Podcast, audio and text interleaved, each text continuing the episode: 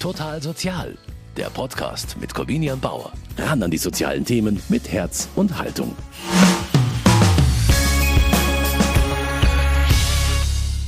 Migration, das ist nach wie vor eines der wichtigsten politischen Themen. Vor der Landtagswahl in Bayern fragte der BR24 Bayern Trend Bürger nach den wichtigsten Problemen im Freistaat. Zuwanderung landete mit großem Vorsprung auf Platz 1. Kein Wunder also, dass Politiker, die Zuwanderung beschränken wollen, aktuell hoch in der Wählergunst stehen. Zugleich warnen Ökonomen davor, dass der Wirtschaftsstandort Deutschland deutlich mehr Zuwanderung braucht, wenn er international konkurrenzfähig bleiben soll. Doch warum ist Migration dann so ein angstbehaftetes Thema? Und warum fühlen sich Migranten hierzulande nicht willkommen, sondern fremd? Die Abteilung Flucht, Asyl, Migration und Integration im Erzbischöflichen Ordinariat, kurz FAMI, will das ändern. Eine andere Geschichte erzählen. Dafür wurde im Herbst eine digitale Schnitzeljagd in der App Actionbound entwickelt. Das hat mir Florence Chauffard erklärt. Und die Idee dahinter war zu sagen, ja, es hat zu München eigentlich immer dazugehört und zu den verschiedenen Stationen zu führen, wo man sieht, ah ja, da kamen ja schon viele Menschen, nicht unbedingt Geflüchtete, es waren auch viele Gastarbeiter, die gekommen sind, Italiener oder Griechen, aber dass man einfach sieht, okay, das hat immer zu München dazugehört und die Menschen haben auch dazu beigetragen, dass München das München ist, was wir heute kennen. Diese digitale Schnitzeljagd, den sogenannten Bound, will ich heute testen. Mit dabei sind Carmen aus Rumänien und Maria aus Kolumbien. Beide sind nach Deutschland migriert und engagieren sich beim Verband Invia als Lotsen für junge Migranten. Sie helfen Kindern und Jugendlichen von ihren eigenen Erfahrungen beim Ankommen und Fußfassen in Deutschland zu profitieren. Carmen und Maria wissen, wie es ist, in ein fremdes Land zu kommen, die Landessprache nicht zu kennen und mit Vorurteilen kämpfen zu müssen. Dass sie damit nicht alleine in der Münchner Geschichte sind und dass das vor allem gut für München war, das werden wir auf unserer Schnitzeljagd herausfinden. Dafür treffen wir uns gemeinsam mit Florence auf der Insel vom Deutschen Museum, mitten im Schneetreiben und bewaffnet mit unseren Smartphones. Florence hilft uns, den Baum zu finden. Also entweder über Suchen, da ist die Suchfunktion hier, genau. Und da, wenn ihr einfach eingibt Flucht und Migration München, dann müsste es kommen. genau. Also es ist so, der Bound ist so aufgebaut, man wird gelotst, also man wird zu einem Ort geführt und dann gibt es zu dem Ort Informationen. Entweder ein kleiner Film oder ein Text wird gesprochen und dann gibt es bei jedem Standort wieder Fragen, um zu sehen, ob ihr quasi was gelernt habt. also es ist wie so eine Stadtrallye mit Quizfragen. Das ist letztendlich so die Idee. In Deutschland sagen wir Schnitzeljagd.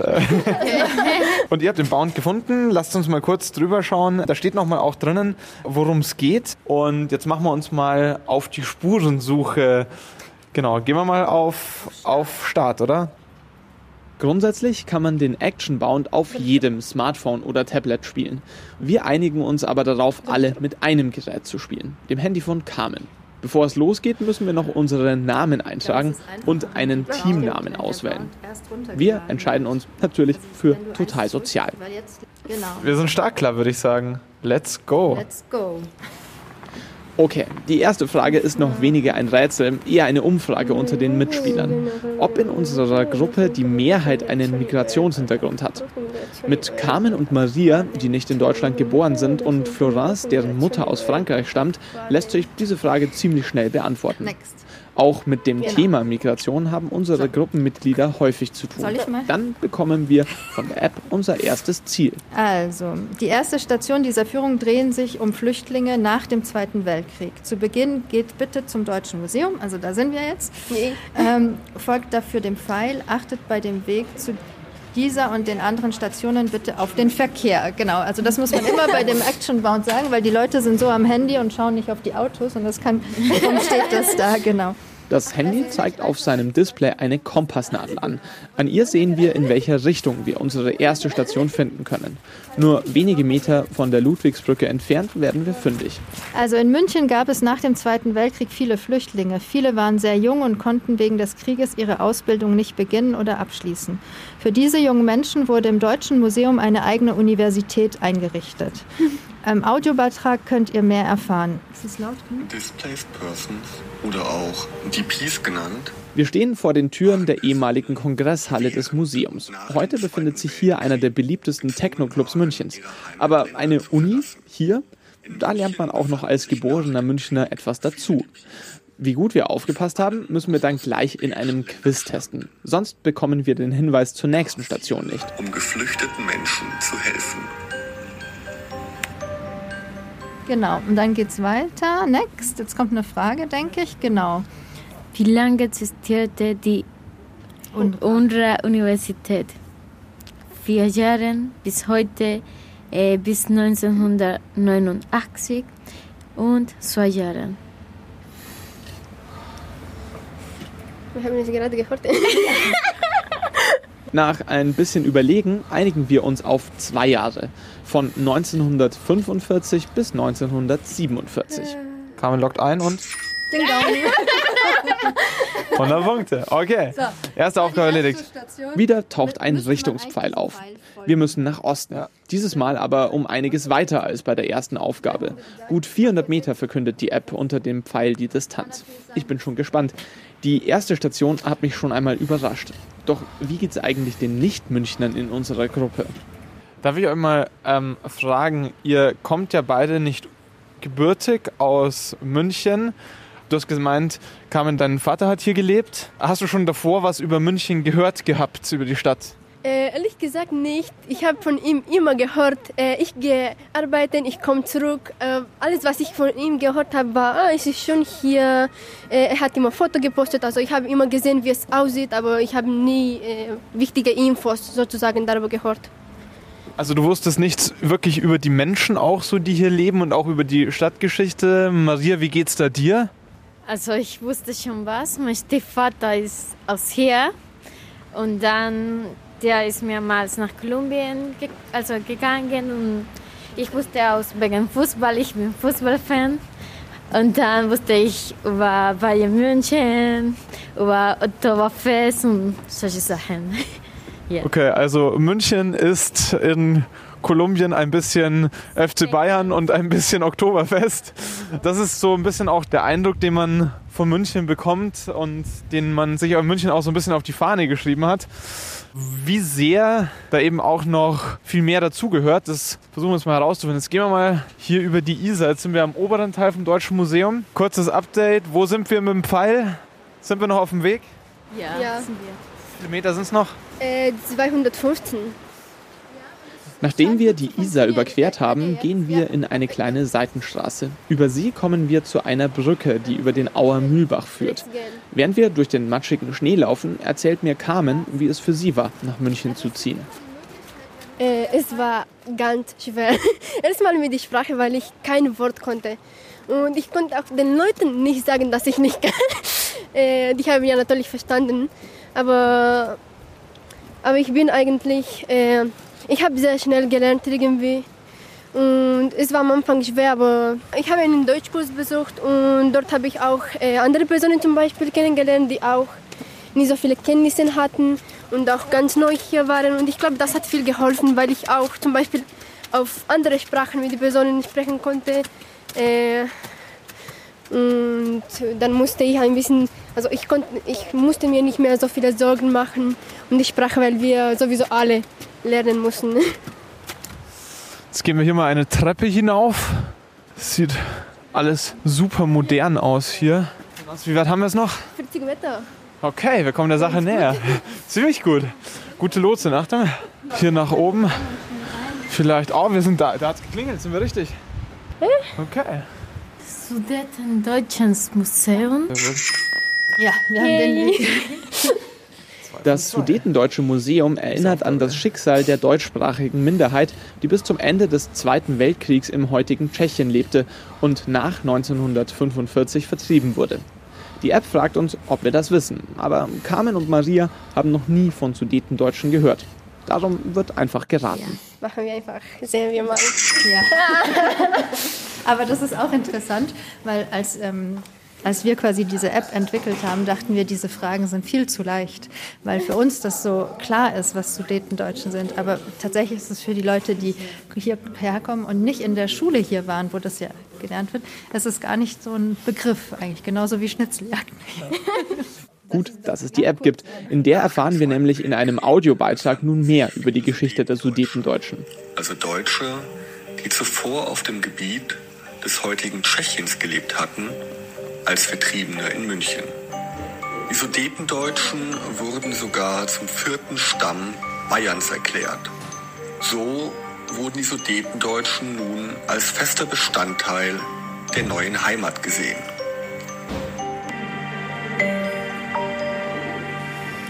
Genau. Gehen wir weiter? Jetzt gibt es ein Quiz, denke ich. Wie viel glaubt ihr, sind nach dem Zweiten Weltkrieg Sudetendeutsche nach Bayern gekommen? Eine Zahl. Also zurzeit reden wir in Deutschland, es, kommen, es ist eine Million Ukrainer gekommen. Ähm, genau, wie viel glaubt ihr, dass nach Bayern gekommen sind nach dem Zweiten Weltkrieg im zerstörten Deutschland an Sudetendeutschen? Könnt ihr hier mit dem Ja, genau, schätzen. ähm, schätzen, genau. Ihr könnt schätzen zwischen, ich glaube, das fängt an bei 100.000 wahrscheinlich. Ja, Ja, genau. bis eine Million. Sowieso Deutschland war damals zerstört. Also denk mal, du gehst in ein Land, wo schlimmer als dein Land ist. Ganz genau. Also eher viele Menschen oder eher wenige Menschen? Eher wenige, würde ich sagen. Weniger. Maria sagt ein bisschen weniger, Carmen sagt ein bisschen mehr. Aktuell sind wir bei 425.000. Dann wählen wir mal schnell aus. naja, Aber es sind keine 100.000, sondern es sind eine Million. Nach Bay- nur nach Bayern, nicht nach Deutschland. Eine Million Sudetendeutsche kamen Ende des Zweiten Weltkriegs nach Bayern und noch einmal so viele Vertriebene aus anderen Regionen. Also insgesamt rund zwei Millionen Menschen sind damals in den Freistaat gekommen, der zu großen Teilen ja vom Krieg zerstört war. Zur Erinnerung, der bayerische Ministerpräsident Markus Söder hat sich im Herbst noch für eine Integrationsgrenze von höchstens 200.000 Migranten im Jahr ausgesprochen. Auch Carmen ist überrascht, dass die Zahl der Sudetendeutschen so hoch war. Ja, erstmal stell dir vor, so viele Leute auf einmal neu in der Stadt zu sehen. Wie sind denn so viele gekommen? Das ist schon mal unglaublich. Deswegen war ich so, wow, also auf einmal so viele Menschen, neue Menschen nach Deutschland. Das war, glaube ich, schon schwer. Maria, in dem Audiobeitrag hat es ja auch geheißen, dass die Sudetendeutschen ganz viel von ihrer Kultur mitgebracht haben. Also die haben ihre Bräuche, ihre Tracht, also ihre traditionelle Kleidung und so, das haben die aus den sudetendeutschen Gebieten in der Tschechei hier mitgebracht. Könnt ihr das irgendwie so ein bisschen verstehen, so aus einer persönlichen Sicht? Ihr seid das eigentlich aus einem ganz anderen Teil der Erde jetzt in deinem Fall gekommen. Du kommst aus Südamerika. Hast du auch was mitgenommen oder vermisst du auch was aus Kolumbien hier in München? Also ich habe schon was mitgenommen. Ich tanze, also Folklore aus Kolumbien hier in München und auch Folklore aus Lateinamerika.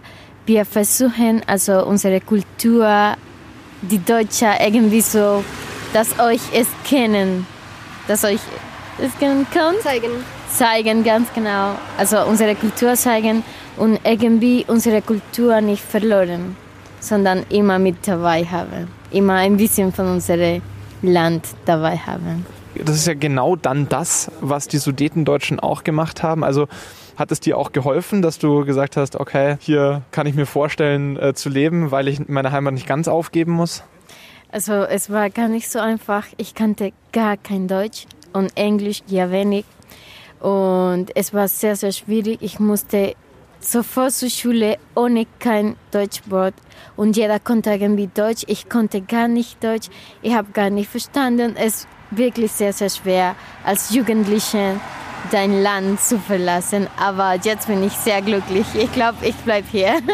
Das ist wirklich so interessant, weil wenn man jetzt hört, wie der Diskurs ist, dass, dass eben gesagt wird, diese deutsche Leitkultur. Und wenn man hört, was, was ist die, also die bayerische Leitkultur, was ist das? Weil so viele ja zugewandert sind und wie wichtig es ist, auch sein eigenes, seine Identität mitzunehmen. Und das heißt ja nicht, dass man dann nicht hier leben kann und nicht sich integrieren kann. Aber von den Leuten zu verlangen, dass sie ihre Identität, ihr Heimatland quasi aufgeben, um sich hier gut zu integrieren, das ist, glaube ich, ein großer Fehler. Ja, das stimmt. Die Sudetendeutschen, die haben ihre Kultur mitgebracht und hier pflegen dürfen und als Teil der Heimat wird es bis heute als ganz wichtiger Teil Bayerns, als vierter Stamm Bayerns gesehen. Und heute verlangt man von Menschen, die nach Deutschland kommen, vor allen Dingen erstmal, dass sie möglichst viel von dem ablegen, was sie mitgebracht haben. Und jetzt sind wir schon an unserer nächsten Station. Haus des deutschen Ostens. schon wieder Punkte. Auch aus Polen und Russland wurden viele Deutsche nach dem Zweiten Weltkrieg vertrieben. München entwickelte sich zu einem wichtigen Zentrum für Geflüchtete. Im Haus des deutschen Ostens können sie sich seit 1970 gemeinsam in den Veranstaltungsräumen, dem Gasthaus oder der Bibliothek treffen. Ein bisschen so, wie wenn sich Maria mit ihren lateinamerikanischen Gruppen trifft, um ihre Volkstänze zu üben und sich mit anderen Muttersprachlern zu unterhalten. Bevor es das nächste Rätsel gibt, will die App uns noch einmal ein bisschen besser kennenlernen. Habt ihr auch Verwandte, die wegen Krieg und Verfolgung aus, ihren, aus ihrer Heimat fliehen mussten? Maria, wie schaut es bei dir aus? Also hast du jemanden, der schon mal fliehen hat müssen in der Familie? Äh, eigentlich die Mutter von meinem Opa ist aus Großbritannien und die mussten in den Zweiten Weltkrieg nach Südamerika. Also ihr Vater musste nach Südamerika. Bei dir, Carmen? Äh, das glaube ich ehrlich gesagt nicht, nein. Florence, wie ist bei dir? Ja, also tatsächlich, mein, mein Nachname ist Chauffeur und das ist, ähm, ja, das ist die Hugenotten. Ich komme von den Hugenotten. Also ganz noch früher, das ist äh, in Frankreich waren die Protestanten, mussten quasi auch fliehen damals und sind viele in die Schweiz gegangen, aber auch ein paar nach Deutschland. Meine Vorfahren sind bis nach Russland gegangen und dann irgendwann ist mein Opa wieder nach, nach Deutschland irgendwann mal angekommen. Aber also ich glaube, die ganze Menschheitsgeschichte ist Flucht eigentlich. Wenn man lang genug zurückdenkt, dann hat jeder schon mal irgendeinen Verwandten gehabt, der eigentlich vom woanders hergekommen ist. Also können wir eigentlich alle Ja ankreuzen, oder? Ja. Ich hätte noch eine grundsätzliche Frage. Ich habe euch ja vorhin gefragt, dass ja die These, die hinter diesem Action-Bauen, die hinter dieser Schnitzeljagd steht, zu Deutschland, zu Bayern und zu München hat Migration schon immer dazugehört. Hättet ihr das auch gewusst schon davor? Oder wie sehr hat man so das Gefühl, ah, da gibt es auch noch andere, denen geht es ähnlich wie mir? Oder das gehört zur Münchner Identität? Naja, soweit man nach Deutschland angekommen ist, ist es irgendwie ganz normal, immer über die Migration, den Begriff Migration zu hören. Maria, hast du auch irgendwie so gedacht, ah ja, ich komme nach München, eine multikulturelle Stadt, in der schon immer nicht Münchner, nicht Bayern, nicht Deutsche dazugehört haben? Es war nicht so. Also ich dachte, es ist es gibt nicht so viele, viele wirklich Migranten, aber wenn du hier bist, kannst du es wirklich sehen, dass irgendwie es gibt ja Deutsche, aber es gibt viele, viele Leute mit also Migrationshintergrund. Migrationshintergrund. Ja. Dieses Wort Migrationshintergrund, das ist zurzeit so ein Wort, das man überall hört. Genau. Und, und ähm, ich gehöre ja auch noch dazu, weil also die Definition, ein Mensch mit Migrationshintergrund ist, dass mindestens einer der Elternteile im Ausland geboren ist. Meine Mutter ist Französin, also im Ausland geboren. Und ja, ich bin also auch eine Person mit Migrationshintergrund, obwohl ich mich nicht so sehe. Und ich hasse dieses Wort. Und ich glaube, viele. Und neulich habe ich ein Buch gelesen und da sagt er, anstatt Migrationshintergrund wäre es doch viel schöner zu sagen Menschen mit internationaler Geschichte. Und das finde ich echt sehr schön, weil das klingt viel sympathischer irgendwie. Migrationshintergrund klingt ein bisschen wie eine Krankheit. Also wir halten fest, äh, Vorschlag internationale Geschichte statt genau. Migrationshintergrund. Jetzt schauen wir ganz kurz nach, wo wir die nächste Station haben, oder? Wir haben jetzt hier... Die Karte zeigt, die nächste Station ist weiter weg. Wir müssen ins Glockenbachviertel. Weil es so kalt ist, machen wir uns auf dem Weg zum Bus. Wir laufen den Mühlbach stromaufwärts Richtung Maria-Hilfplatz. Während wir laufen, frage ich Maria, ob sie schon einmal aufgrund ihrer Herkunft und Hautfarbe diskriminiert worden ist. Und sie sagt, ja, zum Beispiel auf einem Campingplatz in Italien. Weil eigentlich meine Mutter ist schwarz, also so wie ich. Und die meinten, dass wir, dass sie eine Flüchterin war und einfach so auf die Toilette reingekommen. Die haben sie von dort weggeschmissen, obwohl wir einen Campingplatz hatten. Ihr wart einfach nur im Urlaub und weil deine Mutter nicht weiß ist, ja. wurde sie aus, dem, aus, dem, aus der Toilette geschmissen. Ja, und was, genau. was denkst du dir da dabei? Wie fühlt man sich da? Also eigentlich, es ist sehr schlimm, wirklich sehr, sehr schlimm, weil du hast diesen Gefühl, ich passe irgendwie nicht hier Warum sollten die mich wegen meiner Hautfarbe irgendwie besonders behalten, anders behalten, obwohl ich ein Mensch bin, ganz normal wie jeder? Und ja, man fühlt sich gar nicht so schön, gar nicht so wohl. Ist es euch davor auch aufgefallen, zum Beispiel in Rumänien? Hast du da auch manchmal gesehen, dass andere Leute zum Beispiel in der Straße, auf der Straße beschimpft wurden oder so? Oder ist dir das da nicht aufgefallen, weil es dich selbst nicht betroffen hat? Ich habe es in meinem Heimatland nicht gefühlt, aber ich habe schon andere Personen gesehen. Also ich habe schon gesehen, wie zu anderen Personen es passiert, weil es, naja, einfach weil sie eine andere Hautfarbe haben, genau deswegen. Mh, mm, zu mir ist es nicht passiert, aber zu denen schon, ich habe es gesehen. Ja. Jetzt stehen wir hier am Maria-Hilf-Platz und der Bus kommt hervorragend. Gehen wir mal lieber schnell rein. Mit dem Bus geht's wieder auf die andere Seite der Isar. Während der Fahrt erzählt Maria weiter. Diskriminierung und Ausgrenzung, das muss nicht immer plumper Rassismus sein. Das können auch Stereotype sein. Für manche ist das lustig, wenn man selbst betroffen ist, nicht, sagt Maria. Weil die kommen zu mir immer so, ja, woher kommst du? Ich sag aus Kolumbien, dann kommen die, ah, verkaufen deine Eltern Drogen. Es ist so unangenehm. Ja so schlimm. Also, also nicht witzig, sondern eher so lächerlich, so dass man das ja, so es ist so wie, also wir sagen immer so in Kolumbien, wenn jemand dir sowas sagt, es ist eine dumme Person. Weil wenn du wirklich die Geschichte kennst von dem Land, dann denkst du an das. In Kolumbien gehören Gewalterfahrungen zum Alltag vieler Menschen. Noch immer haben die Drogenkartelle im Land viel Macht. Immer wieder kommt es zu Gewalttaten. Erst 2016 endete nach mehr als 50 Jahren der Bürgerkrieg. Die Bilanz? Fast eine halbe Million Tote, über 100.000 Verschwundene und rund 8 Millionen Flüchtlinge. Klar, solche Informationen hat man nicht immer parat, aber man könnte sich ja mal überlegen, wie man mit Stereotypen andere Menschen verletzt. So, jetzt schauen wir aus. Wir steigen am Viktualienmarkt aus. An unserem Ziel sind wir vorbeigefahren. Das sehen wir an der Nadel, die sich gedreht hat und der Meterzahl. Die war schon im einstelligen Bereich und ist dann wieder größer geworden. Also zurück. Durch die Schrannenhalle geht es in die Blumenstraße und dann wieder Richtung Gärtnerplatz. An der Trambahnhaltestelle wird gerade gearbeitet und die Baustellenfahrzeuge sind ziemlich laut. Gut, dass unsere nächste Station nach drinnen führt, ins Bellevue di Monaco. Drinnen warten ein warmer Tee auf uns und eine kurze Pause, in der wir uns aufwärmen können. Laut Actionbound App sind wir am richtigen Ort gelandet. Ja, wir haben gerade eben 100 Punkte für eine Pause bekommen. Das finde ich hervorragend. Das Bellevue di Monaco ist ein Wohn- und Kulturprojekt. Es richtet sich gezielt an geflüchtete Menschen. Im Café kochen sie Gerichte aus ihren Herkunftsländern und in den Veranstaltungsräumen gibt es viele Kultur- und Bildungsaktivitäten.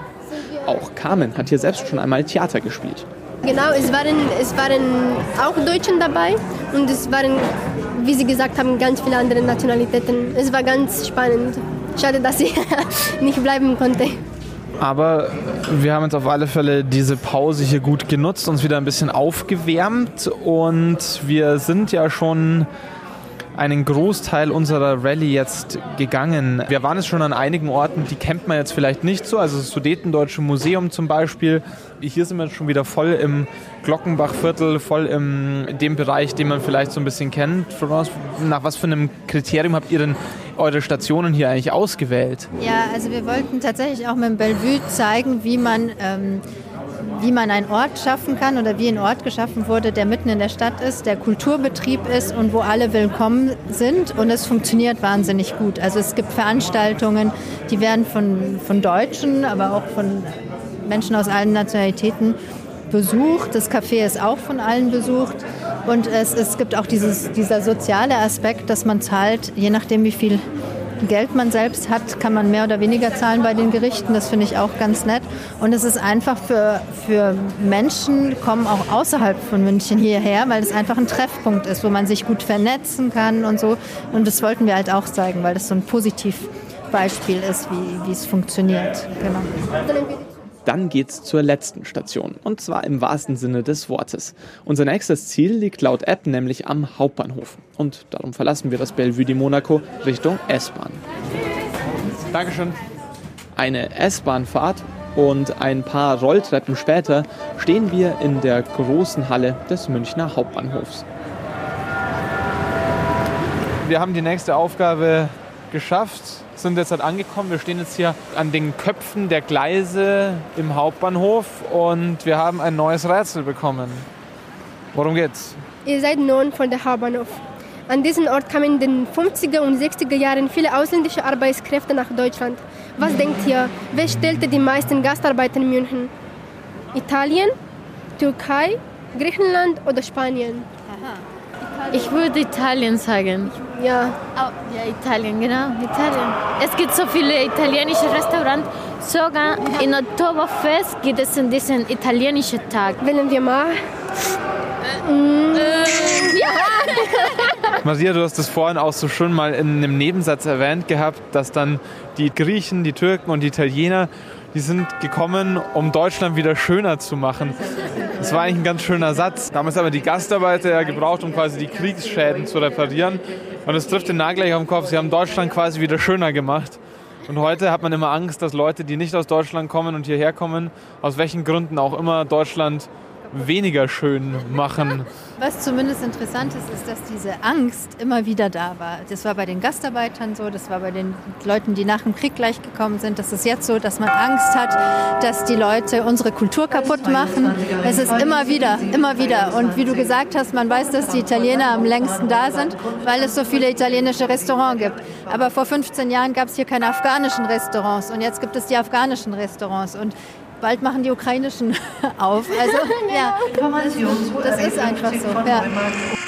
Als die italienischen Gastarbeiter das deutsche Wirtschaftswunder mit vorangetrieben haben, veranstalteten sie eigene Heimatabende.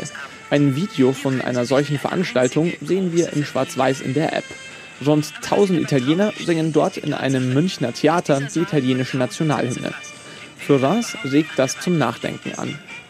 Also was damals, was man schon sieht, ist, dass damals war es völlig normal. Wenn man sich jetzt vorstellt, es gibt ein, das Hofbräuhaus wird gemietet oder irgendein Saal und äh, gehen nur Syrer rein und fangen an, ihre Hymne zu singen. Ich glaube, dann wäre Panik, dann hätte man Angst, dann würde man mit Angst reagieren.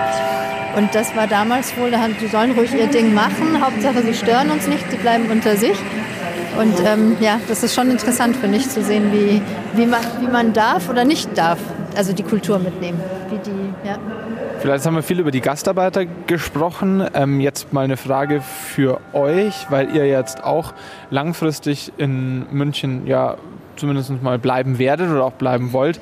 Und ihr geht ja auch beide hier auf die Schule, beziehungsweise seid ihr beide auf die Schule gegangen. Kam, was willst du denn eigentlich beruflich machen, beziehungsweise was machst du aktuell? Aktuell mache ich nichts mehr. Also ich, hab, ich war ja mit meiner Arbeit beschäftigt und ich hoffe mal, dass ich natürlich wieder ähm, mit meiner Schule weitermache.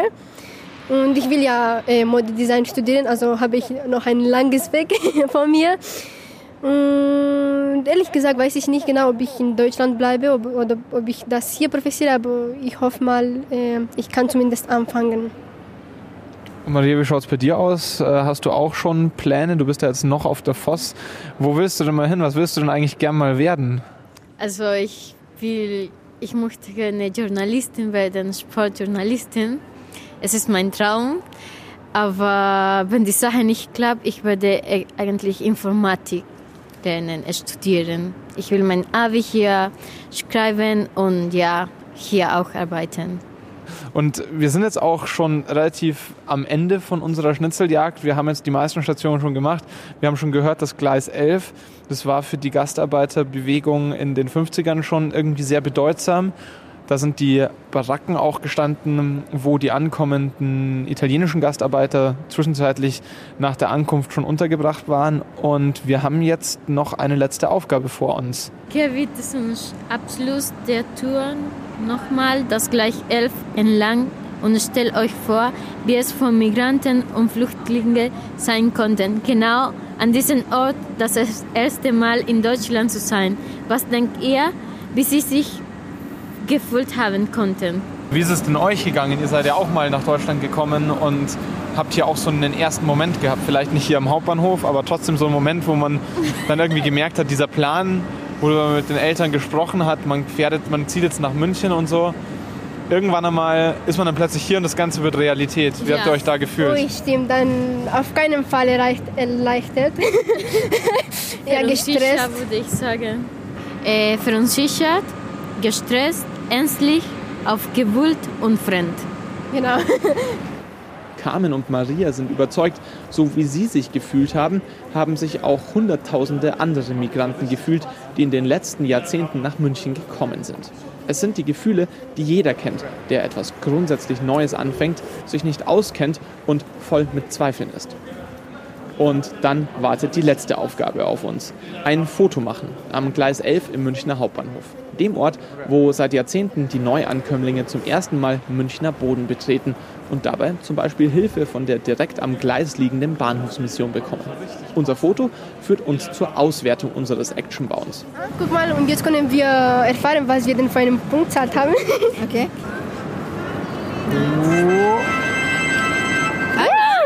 Oh mein Gott. Das ist, äh, was, was bedeutet eins denn? Die beste Gruppe jetzt. Ah, wir sind die Beste. Wir haben angefangen damit, dass ihr erzählt habt, München ist für euch auch davor, bevor ihr hergekommen war, war das irgendwie so Oktoberfest, FC Bayern und so. Was hat euch da überrascht auch darüber, was ihr jetzt noch über München gelernt habt? Ich habe mich nicht erwartet, dass es so viele Sachen über die Migranten gibt. Ich weiß schon, dass es seit langem passiert und es musste natürlich eine lange Geschichte geben. Aber ganz viele Sachen waren für mich selber auch ganz neu, obwohl wir aus, als äh, ja, Ausländer immer, äh, immer mal wieder eine Stadtführung haben, wo wir ganz, ganz viele Sachen äh, über Migration und äh, ja, Sachen in die Richtung hören habe ich heute trotzdem viele Sachen äh, alles neu ähm, gelernt und ich freue mich sehr, dass wir eigentlich äh, das mal gemacht haben. Ja, ganz gut, es war ganz interessant. Wie geht's dir, Maria? Die These am Anfang oder das Versprechen war ja, Migration und München haben schon immer zusammengehört und du hast auch am Anfang gesagt, ja, man fühlt sich trotzdem ein bisschen so fremd. Hat man jetzt das Gefühl, so ein bisschen mehr, man gehört hier mehr dazu, weil das schon immer Teil von München war?